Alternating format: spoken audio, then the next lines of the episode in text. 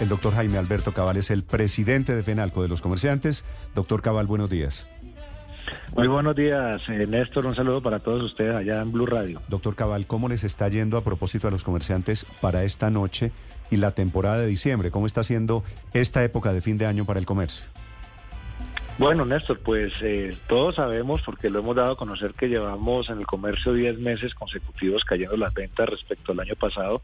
Hay una gran esperanza en este último trimestre, particularmente que arranca, digamos, con celebraciones como las de hoy, de, de Halloween, donde, digamos, las ventas de algunos productos como eh, dulces, golosinas, disfraces, eh, ropa, etcétera, se incrementa entre un 30 y 35%. Y también hay una expectativa muy positiva con eh, lo que es el Black Friday que se llevará a cabo en noviembre y la temporada de Sembrina. A ver si logramos pasar raspando el año, pero va a ser muy difícil porque la caída de 10 meses ha sido muy pronunciada y las ventas pues van 8.2% por debajo del año pasado.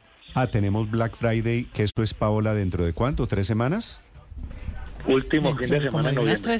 Cuatro, cuatro semanas entonces, cuatro semanas. Doctor, doctor Cabal, ¿y cómo le da al comercio lo que arranca mañana, que es el, el impuesto a los ultraprocesados que se pactó en la reforma tributaria del año pasado? Mañana, por ser primero de noviembre, se comienza a grabar con un nuevo impuesto todo el tema de paqueticos. Bueno, Néstor, aquí hay tres grandes afectados y perjudicados con, con este impuesto, como tratamos de explicarlo durante el trámite de la reforma tributaria del año pasado. Los primeros, indudablemente, son los tenderos de barrio, las panaderías de barrio, que van a sufrir el impacto de un sobreprecio de más de 80 productos.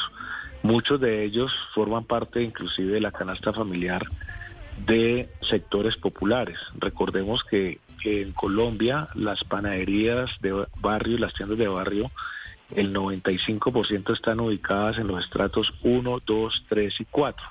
De ahí que se puede deducir quiénes son, digamos, sus, clientes y consumidores eh, finales que van a sufrir un sobreprecio que por supuesto tiene efectos inflacionarios. Los otros actores muy perjudicados son los productores, pero digamos que los productores grandes pueden tener algún margen, pulgón financiero, pero los productores eh, de la micro, pequeña, mediana empresa que son abastecedores de estas tiendas y panaderías, pues van a tener también un impacto muy importante con este impuesto. Nosotros hemos dicho que lamentablemente en el mediano plazo eh, la evaluación que hemos hecho es que puede disminuir los ingresos reales de las tiendas cada año en un 8%, con lo cual en tres o cuatro años cerca del 25% de ellas podrían inclusive hasta desaparecer. O sea que Vemos con muchísima preocupación eh, la entrada de esta medida, que como lo demostramos en el Congreso no es buena para los sectores populares ni tampoco para las tiendas, panaderías y, y pequeñas empresas. Claro, ese golpe a las panaderías y a las tiendas de barrio, doctor Cabal, ¿qué tanto viene por el lado de las bebidas azucaradas y cuánto por el lado de los mayores impuestos para la comida chatarra, para los ultraprocesados? Sí, e, es muy buena pregunta porque aquí nos permite explicar que el 90% de las ventas de, de, una tienda proviene de las bebidas azucaradas eh, y cerca de, me, explico mejor, el, entre el 90 y 94% lo hace la canasta de bebidas azucaradas, cerveza y ultraprocesados.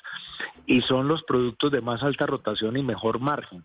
O sea que ahí es donde se ve la vulnerabilidad del impacto, porque al trasladarle un costo mayor a las tiendas de los productos y a su vez al consumidor, estos seguramente van a tender a demandar menos, con lo cual hay menos ventas, hay menos rotación, hay menos rentabilidad y hay menos ingresos para las tiendas. Y lo que está en peligro aquí es que el ingreso promedio de un tendero es cerca de salario mínimo y medio con lo cual los, los tenderos pueden ver disminuidos sus ingresos familiares y cerca de dos o tres miembros de la familia normalmente trabajan en una tienda.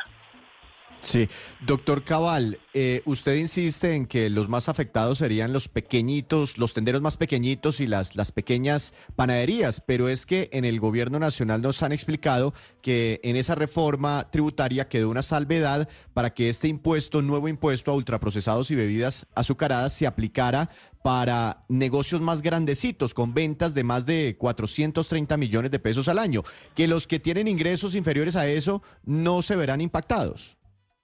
Se ven impactados los proveedores, pero es que 450, 430, 400 millones de, de, pesos al año, si usted analiza la facturación de una tienda dividido entre 12 meses, pues esa es una, es una facturación muy pequeña. Entonces, eh, la gran mayoría van a sobrepasar ese, ese límite de ventas, que fue también una propuesta que hiciéramos que fuera por lo menos el doble, para excluir especialmente a las tiendas que estaban en estrato 1, 2, 3 y 4 pero pues el impacto se va a ver y, por esa razón en FENALCO vamos a establecer un observatorio de lo que va a pasar con el sector de las tiendas y panaderías a partir de este impuesto para poder dar ilustración no solamente a la opinión pública, sino también a los, a los congresistas y al gobierno nacional. Sí. Doctor Cabal, gracias por acompañarnos. Le deseo mucha suerte a usted, a los comerciantes en esta época de fin de año. Muchas gracias, Néstor. Muy amable por su deseo. Gracias y buen día. ¿Qué está sonando ahí? un feliz día.